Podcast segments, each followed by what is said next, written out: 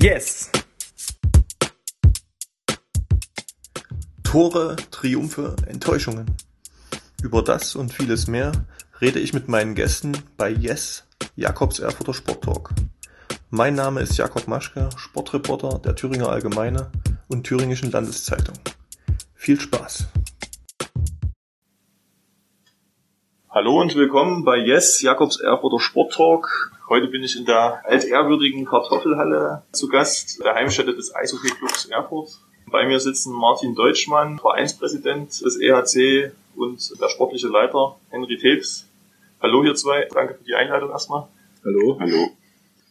Stichwort Kartoffelhalle ist ja, wie wir es jetzt auch medial immer wieder mitbekommen haben, mittlerweile in einem schon recht bedauernswerten Zustand.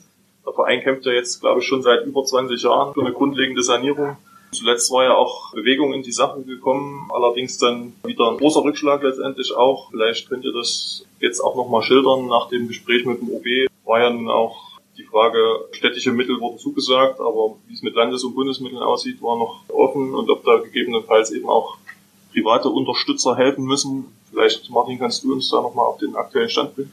Ja, der aktuelle Stand ist, dass es, äh, nachdem das Thema mit dieser Unterschrift und dem verpassten Fördermittelantrag beim Bund jetzt ein bisschen hochgekocht war und im Werkausschuss vor drei, vier Wochen Thema war, gab es jetzt verschiedene Aktivitäten. Letzte Woche war der Werkausschuss eingeladen von uns als Verein, hier eine Begehung zu machen, sich das anzuschauen, wurde auch äh, zahlreich angenommen.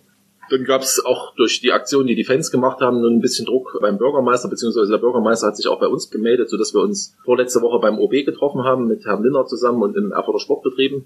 Hatten immer wieder die Willensbekundung auch der Stadt gehört, dass man was machen will, dass man natürlich immer auf fremde Mittel zurückgreifen muss. Und dementsprechend gab es auch letzte Woche Mittwoch eine große Telefonkonferenz oder Videokonferenz mit Bodo Ramelow und mit dem Land.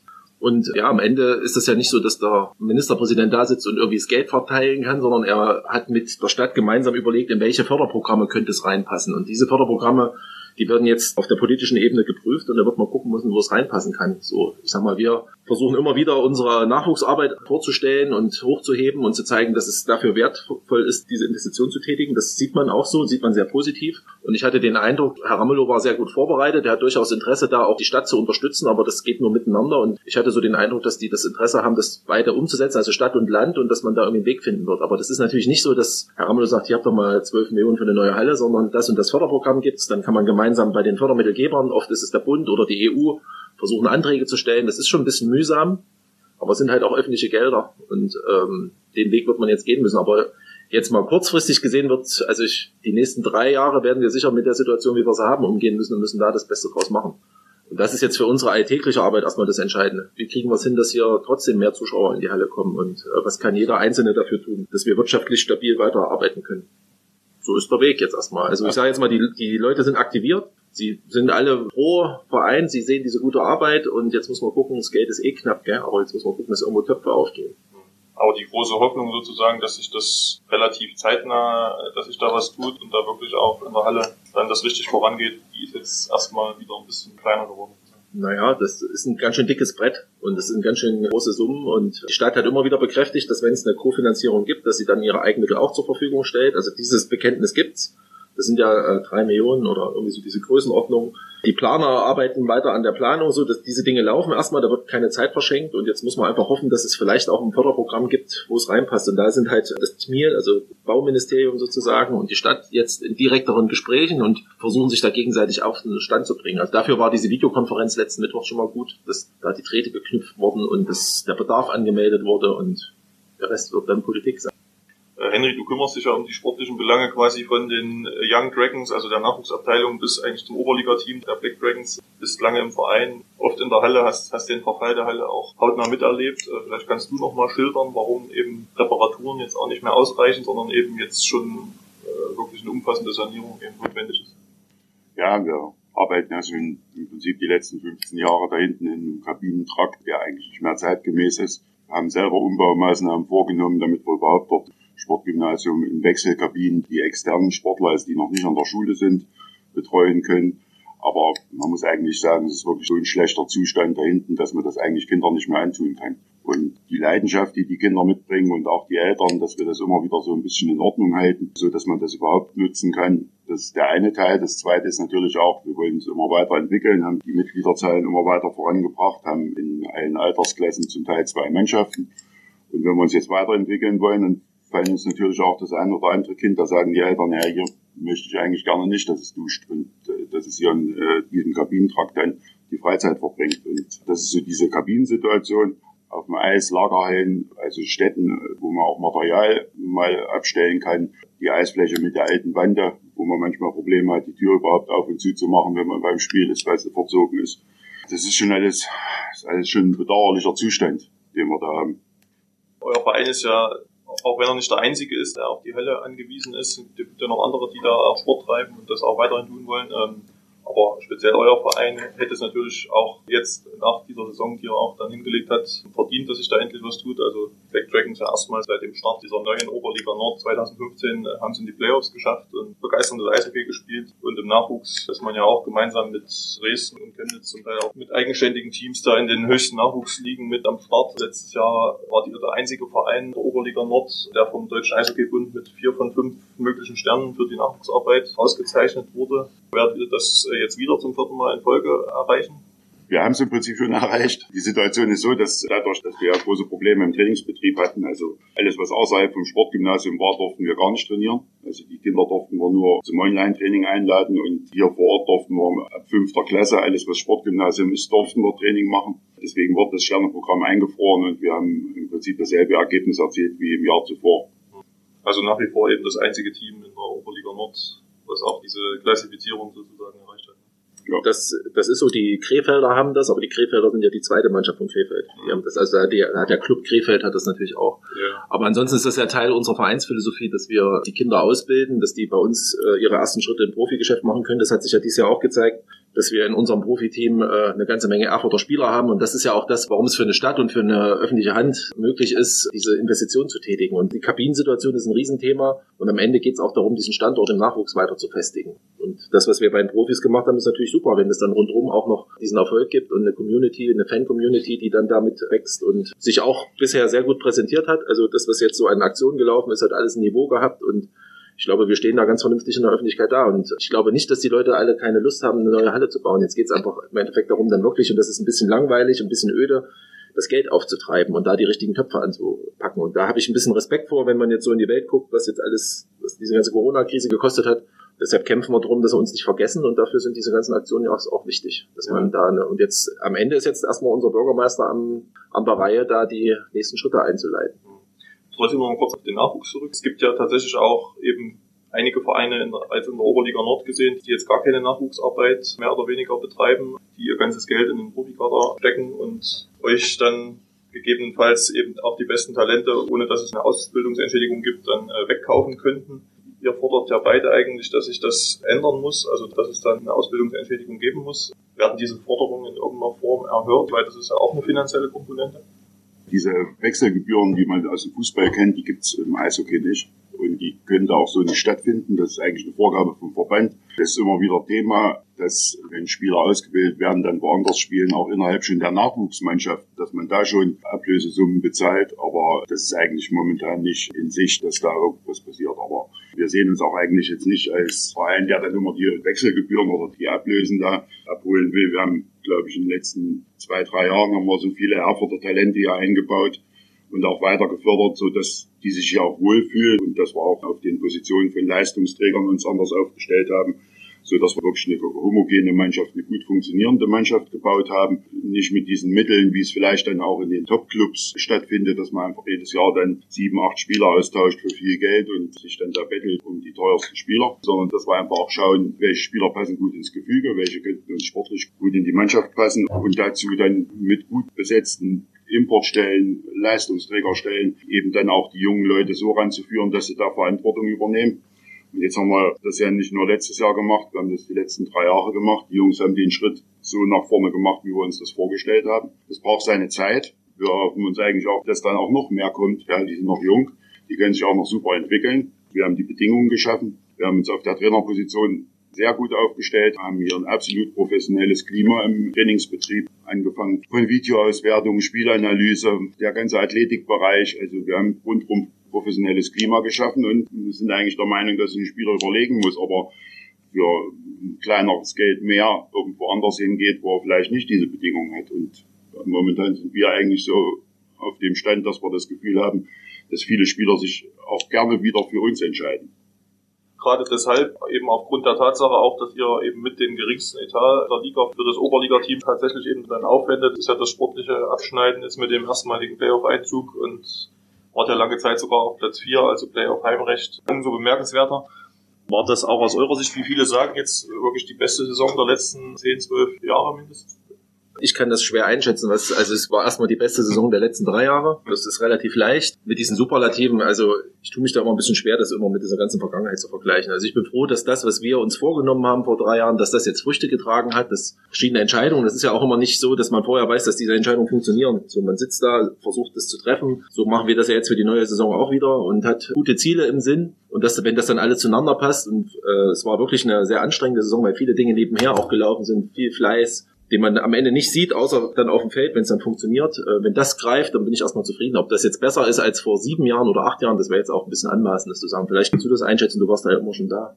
Also ich denke erstmal, mit diesem Erreichen der Playoffs, das war erstmal für den Standort, war das eine sehr, sehr positive Sache. Wie die Mannschaft aufgetreten ist, haben wir natürlich auch eine absolut homogene Mannschaft gehabt. Wir hatten eine super Stimmung, alle haben eine absolute Arbeitsatmosphäre gehabt. Ich glaube, was viel wichtiger ist, ist, ich will gar nicht jetzt in Abrede stellen mit Playoffs oder nicht Playoffs, aber das Auftreten auf dem Eis, wie wir die Spiele abgeliefert haben, es war eigentlich total schade, dass keine Fans kommen durften. Ja, wir hatten genug Leute auch beim Spray, die sich angeguckt haben. Es war einfach immer packend und das ist eigentlich das, was wir anbieten wollen. Wir wollen offensives, schnelles, hartes Eishockey spielen.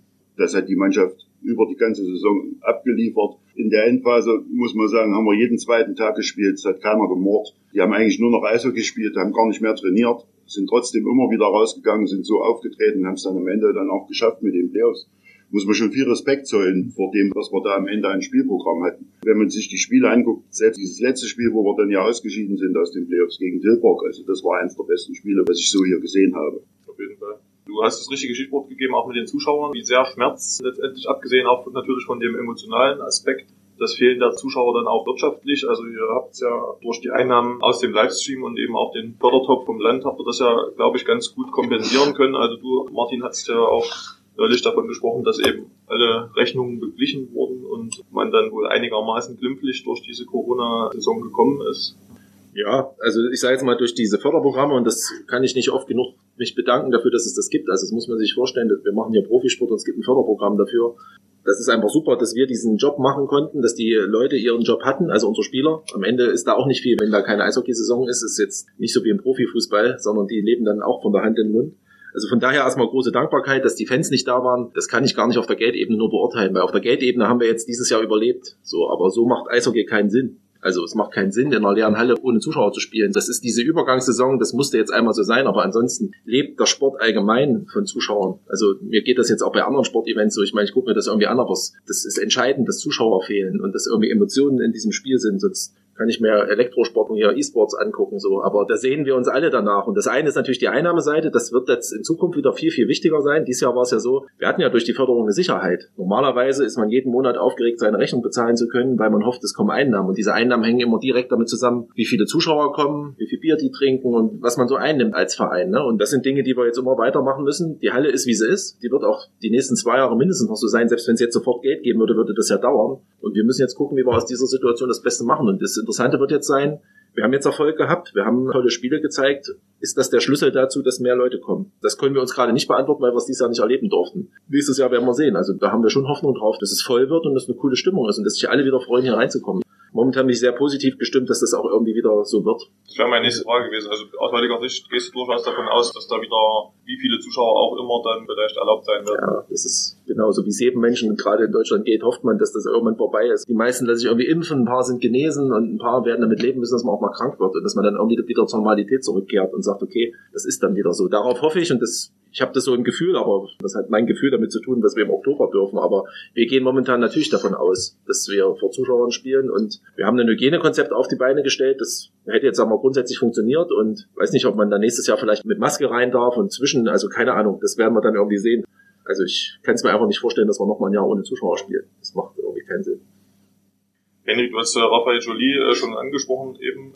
Ist ja jetzt auch als Trainer des Jahres ausgezeichnet worden der Oberliga Nord. War für euch wirklich ein, ein richtiger Glücksgriff. Nach seiner ersten Trainerstation im Männerbereich hat er hier wirklich voll auf überzeugen können und äh, inzwischen ja auch seinen Vertrag schon verlängert.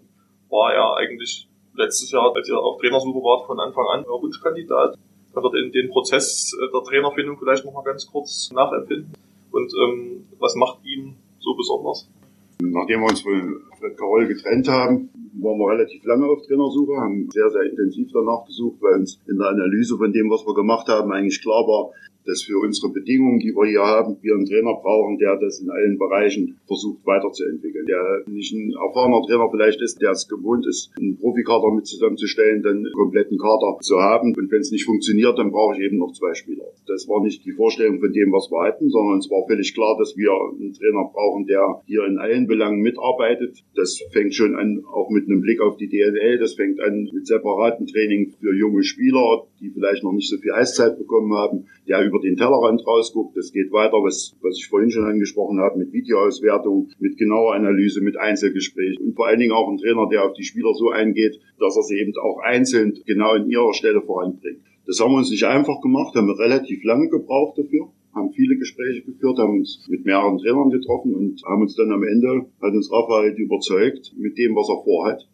Man muss jetzt im Nachhinein auch sagen, da haben wir natürlich wirklich richtig gelegen, weil er hat alles das, was er angeboten hat, vorneweg, hat er dann am Ende auch wirklich fleißig abgearbeitet und hat es auch wirklich gebracht. Das hat, glaube ich, uns ganz, ganz weit vorangebracht, weil in allen Bereichen, egal ob das unser Import ist oder ob das ein Spieler ist, der jetzt gerade versucht, irgendwie in den Stammkader zu kommen, da wurde keiner vergessen, da hatte jeder eine wichtige Rolle und wurde so gefördert, wie er das auch erwarten können sollte, irgendwie von einer Organisation.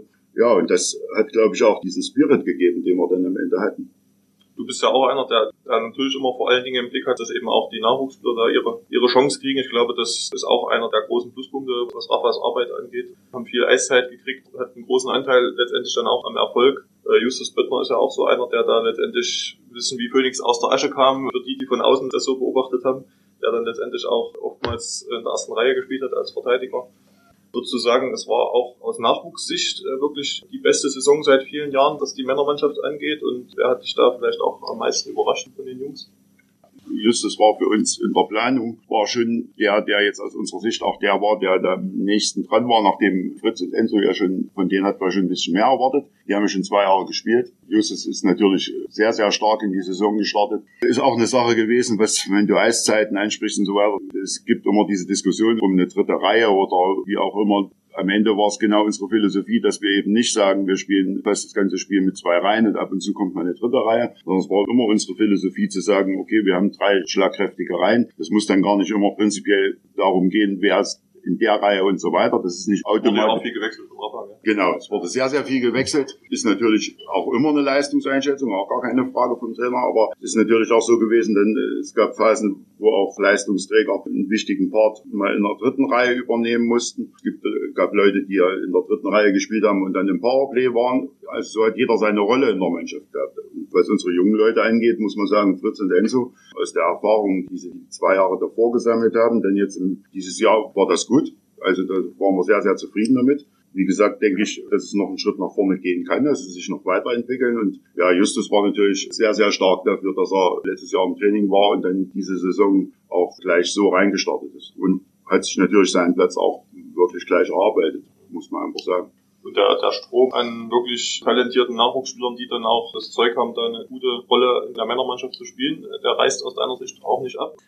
Ja, wir haben hier prinzipiell eine kontinuierliche Nachwuchsarbeit. Wir haben nie auf einen Jahrgang gesetzt oder haben versucht, in einem Jahrgang irgendwas anderes zu machen. Wir versuchen immer kontinuierlich die Mannschaften zu besetzen, kontinuierlich unsere Manpower da zu verteilen, allen Kindern die Möglichkeit zu geben, dann auch so ein Niveau zu entwickeln, dass sie in den Profibereich ankommen können natürlich ist der Konkurrenzkampf hart auf die Plätze. Das ist auch nicht Gott gegeben. Also jeder Spieler, der jetzt irgendwann in der U17, U20 arbeitet, der muss natürlich auch sehen, dass er dann irgendwann die Leistung bringt, die dann erwartet wird, damit man dort spielen kann. Also man kann jetzt nicht vorhersagen, ob das in den nächsten Jahren drei, vier, fünf Spieler werden, die da reinfinden, aber wir werden, wir werden immer Nachwuchsspieler aus der DNL ins Training einbauen so wie wir das jetzt mit den Jungs gemacht haben, die kommen ins Training, die arbeiten im Training mit der Profimannschaft. Ja, und wenn wir dann der Meinung sind, dass sie, dass sie gut genug sind, dann werden sie auch ihre Chance bekommen und ja, Talente haben wir.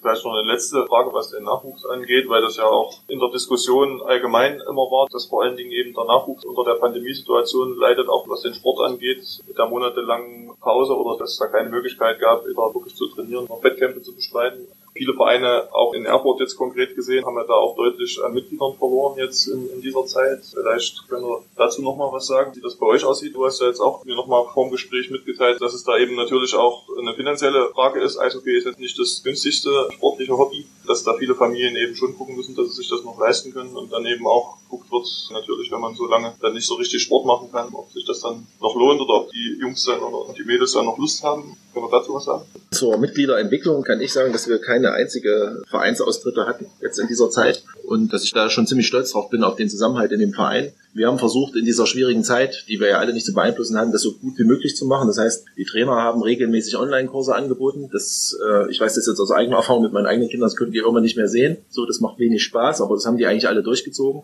Und wir haben versucht, viele Aktionen zu machen, die nicht das Training ersetzen, aber die den Zusammenhalt in dem Verein zeigen. Also wir haben im Nachwuchs, Jens Bode hat tolle Challenges sich überlegt. Also wir haben angefangen, glaube ich, mit dieser Neujahrs-Challenge. Dann inzwischen haben wir, glaube ich, drei oder vier Stück gemacht, wo die so eine Art Schnitzeljagd mit Fitness durch die Stadt gemacht haben im Trikot. Und man hat sich wieder gesehen, man hat gesehen, man gehört irgendwie zusammen. Und äh, wir haben auch mal so eine Aktion gemacht, da haben die Profispieler zu Weihnachten kleine Weihnachtsgeschenke bei den Kindern vorbeigebracht. So. Also das ist ja das, was wir leben und das, was es auch sein soll. Das ist nicht nur erzählt, sondern wir haben jetzt auch wieder, das war jetzt kurz bevor die Profis alle weg sind, beziehungsweise zum Teil schon weg waren, haben wir nochmal eine Trainingseinheit gemacht, eine Online-Trainingseinheit. Also jeder Spieler hatte mit einem Profi die Möglichkeit, ein Training zu machen. Und wir haben Profis, die fragt man und die sagen sofort, kein Problem, ich bin dabei. Und nicht irgendwie, die eiern da nicht rum, sondern die haben da auch Lust drauf, weil die am Ende auch diesen Sport lieben. Und diesen Zusammenhalt, den haben wir soweit leben können. Und äh, jetzt ist es halt auch wichtig, jetzt sind wir auch froh, dass wir wieder mit dem Nachwuchs anfangen können. Und ich glaube, das ist ein ganz wichtiger Punkt. Und ansonsten gebe ich dir recht. Also das, was die Eltern da bezahlen, ist ziemlich viel Geld. Und unsere Aufgabe ist, dieses Geld sinnvoll einzusetzen. Das haben wir auch gemacht. Ja, von daher versuchen wir das so auf die Beine zu stellen, dass es nächstes Jahr wieder losgeht. Äh, mehr Sorgen macht ja wahrscheinlich dann eher so das Thema Sichtung. Ne? Ja, die zwei großen Probleme, die wir sportlich haben, ist einmal sind das die Endjahrgänge natürlich, auch aus unseren Kooperationen raus. Wir haben ja schon genau hingeguckt und haben dann ins Profitraining ja auch Spieler aus den Endjahrgängen aus der DLL dabei gehabt. Aber das größte Problem ist natürlich, dass wir jetzt schon über anderthalb Jahre keine Sichtung machen. Also alles da, wo wir unsere Kinder rekrutieren, Kindergarten, Schule, all diese Veranstaltungen, die dürfen alle nicht stattfinden und wir haben keine Austritte. Das ist sehr, sehr positiv. Das spricht, glaube ich, auch extrem dafür für Vereinsleben, auch wie sich die Mitglieder wohlfühlen und wie gerne die diesen Sport machen, weil die Bedingungen waren schon hart dafür, dass man jetzt gar kein Training oder online ist natürlich kein Training wie in einer Trainingsgruppe, wo sich auch Kinder treffen. Und trotzdem ist uns keiner weggegangen, aber es kommt eben halt auch keiner dazu. Das ist das Problem bei vielen, ja. ja. Wir sind halt in, in, der Sichtung extrem abhängig davon, dass wir wirklich die Kinder auch mit vier, fünf, sechs Jahren bekommen, weil es eben was anderes ist, wenn wir denen in den Jahren auch Schlittschuhlaufen beibringen können und sie erst sich auf den Schlittschuh bewegen können, als wenn wir die erst mit acht, neun Jahren bekommen. Und das ist jetzt, hoffen wir eigentlich drauf, dass wir dann, also jetzt vor den Sommerferien wird es nichts mehr werden, aber dass wir spätestens nach den Sommerferien auch wieder anfangen können, Kinder zu rekrutieren und das wird unsere größte Aufgabe. Wir müssen am Ende fast zwei Jahre aufholen das steht dann schon zu befürchten, dass man das dann perspektivisch merkt. Diese Delle, die da entstanden ist, diese Lücke, wo jetzt eben keine neuen Jungs da reingekommen sind. Merken werden wir das definitiv. Die Frage, wie schlimm wir es merken, das werden wir daran sehen, wie wir es dann noch schaffen, mit separaten oder speziellen Maßnahmen Kinder für den Sport zu begeistern.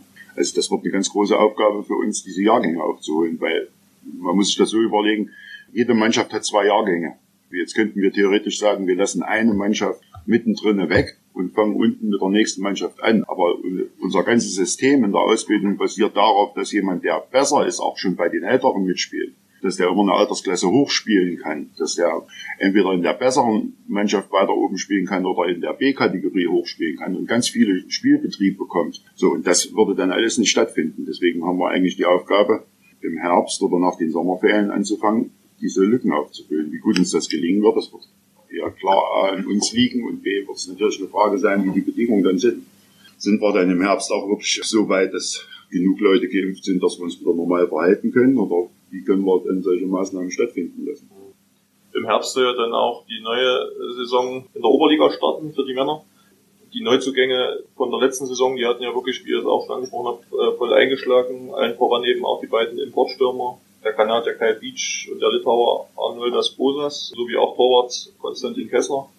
Beach, ähm, Kessler und auch Trainer äh, Raphael Jolie haben ja schon verlängert. Wie sieht's sonst in der Personalplanung aus? Also bleiben da noch Wünsche offen für die neue Saison und wie ist aktuell der Stand?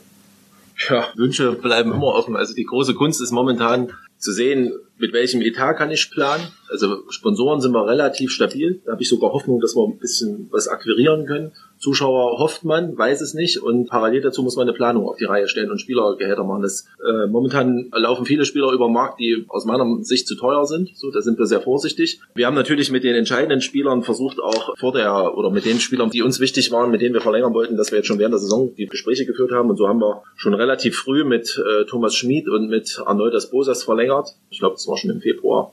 Wir haben einige Spieler, das werden wir jetzt in nächster Zeit auch nochmal veröffentlichen, weil das der eine oder andere gar nicht weiß, die Zweijahresverträge haben, die da sind, so dass wir erstmal das Grundgerüst der Mannschaft auf jeden Fall halten konnten und wollten. Und jetzt haben wir so ein, zwei Positionen, an denen wir noch ein bisschen arbeiten, wo wir auch vielleicht nochmal was verbessern wollen und wie das immer jedes Jahr so ist. Aber es ist nicht so wie in den Jahren zuvor, dass man jetzt irgendwie fünf, sechs Spieler tauscht, sondern wir haben jetzt ein, zwei Positionen, vielleicht auch eine dritte so, wo man diskutiert, aber im Wesentlichen waren wir ja sehr zufrieden mit der Mannschaft und auch mit äh, Maurice Keil und mit Reto Schüpping wurde verlängert. So, das klingt immer so selbstverständlich, aber auch die Spieler hätten ja auch andere Ambitionen, sind ja ähm, ja, die gehen dann immer so ein bisschen unter in dieser ganzen Kyle Beach Geschichte so, aber die machen eine ganz, ganz wichtige Arbeit auf dem Eis und äh, die sind ganz oft auch der Grund, warum wir Spiele gewinnen, weil die fleißige Arbeit in den Ecken machen, die nicht so torjubellastig ist, aber die für das Spiel super wichtig ist und die haben eine super Rolle auch in dieser Mannschaft bekommen beide hatten auch seit langem mal wieder richtig Spaß am Eishockey. So, das macht mir natürlich auch Spaß, wenn man dann so in die Kabine guckt und sagt, da ist ein richtig cooles Team zusammengewachsen. Und deshalb war es uns wichtig, die Jungs auch alle so zusammenzuhalten. Also es gibt jetzt keinen, wo ihr jetzt aus heutiger Sicht sagt,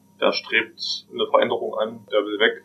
Es ist eigentlich so, dass das Gesicht der Mannschaft bleibt, wie, es, wie du das gesagt hast. Also prinzipiell leuchtet natürlich jeder Spieler auch seine Möglichkeiten ab, gerade die, die auch gut gespielt haben. Die gucken natürlich auch, was für Optionen sind für sie da. Aber was wir gemerkt haben in unseren Gesprächen ist, dass die Spieler sich mit der Art, wie wir gespielt haben, so wie wir mit ihnen gearbeitet haben, sich sehr, sehr wohl gefühlt haben.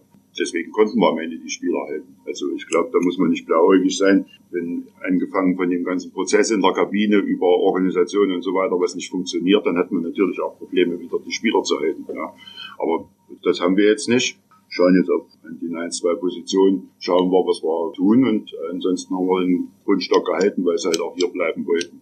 Also kann man schon sagen, dass auch einige sich dann vielleicht im Zweifel gegen den einen oder anderen Euro mehr entschieden haben und wird das ganze Feeling, was hier rund um den Verein und den Verein herrscht. Das glaube ich. Also davon bin ich überzeugt, weil das, was wir hier an Arbeit investieren, ist das, was wir ausgleichen wollen, was wir weniger an Geld haben. So, also wir können nicht die Gehälter zahlen, die andere Clubs bereit sind zu zahlen oder auch ja, die das halt einfach auch irgendwie wirtschaftlich können. Wir können nur das, was wir können, sozusagen, aber was wir können, ist, wir sind mit sehr viel Herz dabei und sind sehr fleißig, die fühlen sich in der Kabine wohl, wir behandeln die Spieler ordentlich. Also wir haben äh, Spieler, die, weiß nicht, ja, auch wenn wir manchmal harte Entscheidungen treffen, die gesagt haben, aber ihr seid, ihr seid wenigstens ehrlich zu uns. Und das ist in dieser Eishockey-Welt nicht so ganz selbstverständlich. So, und deshalb versuchen wir die nach vorne zu bringen und deshalb glauben wir auch, dass gerade für unsere jungen Spieler das ein guter Platz ist, in Erfurt zu gedeihen, weil in dieser Eishockey-Welt ist es nicht immer nur nett. So, und bei uns ist es auch immer nicht nett, aber wir haben jetzt eine Leistungsgesellschaft da hinten in der Kabine, wo es um Leistung geht. Das finden wir zum Beispiel sehr sympathisch.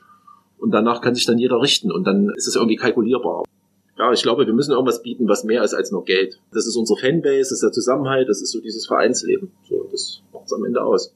Ich meine, es war ja auch nicht immer so in der Vereinsgeschichte, dass wirklich nur das ausgegeben wurde, was da war. Letztendlich ist ja auch schon eine Weiterentwicklung, die in den letzten Jahren auch schon unter deinen Vorgängern quasi stattgefunden hat, aber wo jetzt der Verein wirklich seit einigen Jahren wirtschaftlich stabil aufgestellt ist. Trotzdem, also du hast jetzt auch gesagt, was die Sponsorensituation angeht, ist es aus deiner Sicht relativ stabil. Ähm, trotzdem ist es ja so, dass in Erfurt, sage ich mal, die Sportvereine eher von kleinen bis mittelständischen Unternehmen abhängig sind. Da gibt es jetzt eben nicht so die großen Firmen, die hier ihren Sitz haben. Das muss man sich dann mühsam zusammensuchen sozusagen. Und da wird ja auch immer mal wieder die Befürchtung ausgesprochen, dass viele von denen eben durch die Pandemie vielleicht dann nicht mehr so sagen können, okay, wir unterstützen jetzt da noch einen Sportverein, sondern wir müssen erstmal gucken, dass wir selber irgendwie überleben. Ja, das ist bestimmt so. Und wir haben auch Sponsoren, denen schwerfällt, die auch also der eine oder andere hat dann vielleicht auch mal nicht gezahlt, aber das haben wir dann irgendwie im Kleinen geklärt. Grundsätzlich ist es eine Haltung der Firmen oder wie soll die Gesellschaft funktionieren? Im Endeffekt haben die ganzen Sportclubs jetzt eine ziemlich schwierige Zeit hinter sich und Firmen, die hier aus der Region kommen, die haben, das ist meine persönliche Meinung, ich als Unternehmer habe das Gefühl, dass ich was tun muss für diese Region, in der ich Wirtschaft betreibe. Der eine kann Kultur machen, der andere macht Sport. Ich mache halt jetzt Eishockey, weil ich davon begeistert bin. Aus der Stadt wird nichts kommen. Die haben kein Geld, um solche Vereine zu unterstützen. Am Ende muss das aus der Wirtschaft kommen. Und die ähm, Unternehmen, die irgendwie Gewinner erwirtschaften, die können sich halt entscheiden, ob sie das in diese Region zurückgeben, damit es hier eine lebenswerte Region bleibt oder eben nicht. Und da kann man irgendwie das Verständnis der Unternehmer halt immer an denen arbeiten. so. Und ich glaube, es gibt eine ganze Menge und wir haben ein Umfeld hier geschaffen mit vielen Unternehmern, die das machen, weil ich weiß nicht, wie sich das rechnet. Man kann da keine Plus-Minus-Rechnung machen, sagen, man sponsert hier 5000 Euro und hat anderthalb Jahre später 6000 raus. So funktioniert das nicht. Am Ende das, sind das viele Leute, die unsere Arbeit schätzen, die das unterstützen und irgendwie wird es einen Benefit geben. Und wenn es dafür ist, dass irgendwann mal ein Lehrling zu ihnen kommt oder dass jemand hierher zieht nach Erfurt, weil es in Erfurt lebenswert ist, das kriegen wir anders nicht hin. Und dieses Verständnis, naja, dafür werben wir natürlich jedes Mal, wenn wir mit Firmen reden. Und ich glaube, dass viele Firmen jetzt auch das erkannt haben, dass man hier gemeinsam dafür sorgen muss, dass so eine Stadt wie Erfurt lebenswert bleibt. Aber aus deiner Sicht war es in der jüngeren Vergangenheit, seitdem du jetzt auch da mitmischst, schon dann so, dass es immer relativ ausgeglichen war. Also wenn mal zwei, drei weggebrochen sind, habt ihr dann auch wieder zwei, drei neue akquirieren können, also so, dass es immer relativ stabil war. Also das haben wir jedes Jahr, dass ja. ein, zwei aufhören. Äh, Christian Fischer hat das immer gut im Blick. Wir wissen immer so ein bisschen, wer aufhört. Man hat immer das Gefühl, dass man, wenn die Saison läuft, besser Sponsorenverträge verkaufen kann. Deshalb ist es jetzt immer schwierig. Also wer weiß, was wir im September, Oktober dann wieder verkaufen können. Wenn die Leute mal in die Halle kommen, dann sind sie emotional anders angefixt. Wir haben mit Anita Werneburg eine Schatzmeisterin, die sehr, sehr komplexe Excel-Tabellen aufsteht, die schwer zu verstehen sind, aber die richtig sind, die mit dem Steuerbüro abgestimmt sind, die wir diskutieren und wo wir im Endeffekt Liquiditätsplanung aufstellen, wo man sagt, das und das Geld muss kommen und das gibt uns ein bisschen Planungssicherheit und Ungewissheiten haben wir immer. Wir wissen nicht, wie viele Zuschauer kommen. Deshalb kämpfen wir immer darum, dass was passiert. Bei den Sponsoren hat man eine relative Gewissheit. Wenn man da die Verträge soweit hat, kann man sich darauf verlassen. Wenn ein großer Sponsor nicht zahlt, dann kann man sich irgendwann überlegen, ob man klagt oder nicht. Sowas hat man glücklicherweise noch nicht. Das gab es, glaube ich, jetzt in Bad Tölz ein Riesenthema. So, was machst du da? Am Ende versuchen wir mit denen immer wieder klare Wege zu finden, wie man miteinander klarkommt. Was für uns, glaube ich, ganz gut ist, ist, dass wir viele mittlere Sponsoren haben. Also wir haben nicht diesen einen Mäzen, der uns schön am Leben hält und wenn der keine Lust mehr hat, dann sterben wir, sondern wir haben ähm, ja auch gerade viel Mittelstand. Das ist halt das Interessante. Es sind nicht die großen Firmen hier in Erfurt, sondern sind mittlere Firmen, also sowas wie eine Sparkasse, die sind immer lokal verbunden, die helfen immer bei solchen Geschichten oder die WPG, also das machen wir hier Werbung, ne? das, aber das sind so die, die aus der Stadt kommen, die dafür sorgen, dass die Stadt lebenswert bleibt und ich würde mich halt freuen, wenn noch mehr Firmen dieses Verständnis haben und sagen, sie machen irgendwas in Sport oder Kultur, wo auch immer. Also Klar freue ich mich über das Eishockey, aber auch andere Vereine haben es verdient, dass die Arbeit unterstützt wird. Weil wer kümmert sich sonst um die Kinder? Also das ist in vielen Sportvereinen halt eine ganz wichtige Aufgabe. Neulich habe ich auch den Spruch gehört, am Geld liegt es eigentlich nicht. Geld ist immer genug in dem System. Die Frage ist, wer es wohin ausgibt. Und all das, was wir jetzt besprochen haben, vielleicht nochmal so kurz im Kopf Revue passieren lassen. Wenn alles nach euren Wünschen läuft, welche Schlagzeile würdet ihr gerne in, vielleicht in drei Jahren über die Black Dragons beziehungsweise den ERC Erfurt lesen? Oh, muss jetzt auch nicht nur eine Schlagzeile sein, kann auch. Schon wieder Playoffs. Weiß ich nicht. Ja, wenn wir den Weg weiter vorgehen, also wenn man sagt, es gibt einen Erfurter Weg, das fände ich gut. Der Erfurter Weg kann ein anderer Weg sein als in anderen Städten. Also ich würde am besten finden, wenn wir in drei Jahren immer noch, wenn wir so weiter Eishockey spielen und uns weiter in der Richtung entwickeln. Auch weiter Spieler einbauen, wenn wir so eine homogene Mannschaft haben und wenn wir dann vielleicht auch regelmäßig an den Playoffs teilnehmen, vielleicht sogar weiterkommen, da bin ich eigentlich guter Dinge, dass man das schaffen kann rein mit sportlicher Arbeit und mit der soliden Arbeit natürlich auch, dass man nicht mehr Geld ausgibt, als man hat ja auch gesehen, dass es auch möglich ist. An der Stelle sollten wir das weitermachen, was wir gemacht haben. Und wenn sich das irgendwann wieder konsolidiert, dass wir da auf so einem Niveau mitspielen können, dann wäre ich schon sehr froh. Vielen Dank für die Zeit. Gerne, danke für das Angebot. Ja, alles Gute für die nächsten Wochen und Monate, dass das nach euren Wünschen so gut es geht weiterläuft, dass wir da eine ähnlich gute Saison hinlegt, sportlich erstmal gesehen und dann eben natürlich auch die anderen Komponenten, die da jetzt pandemiebedingt nicht so richtig gingen, dass das wieder besser läuft. Alles klar. Danke. Ciao. Yes! Wenn Ihnen, liebe Zuhörer, der Podcast gefällt, können Sie ihn gern auf der Homepage der Thüringer Allgemeine oder Thüringischen Landeszeitung abonnieren. Feedback, Fragen und Anregungen können Sie per Mail über jakob.maschke@funkemedien.de oder bei Facebook an mich richten. Bis zum nächsten Mal.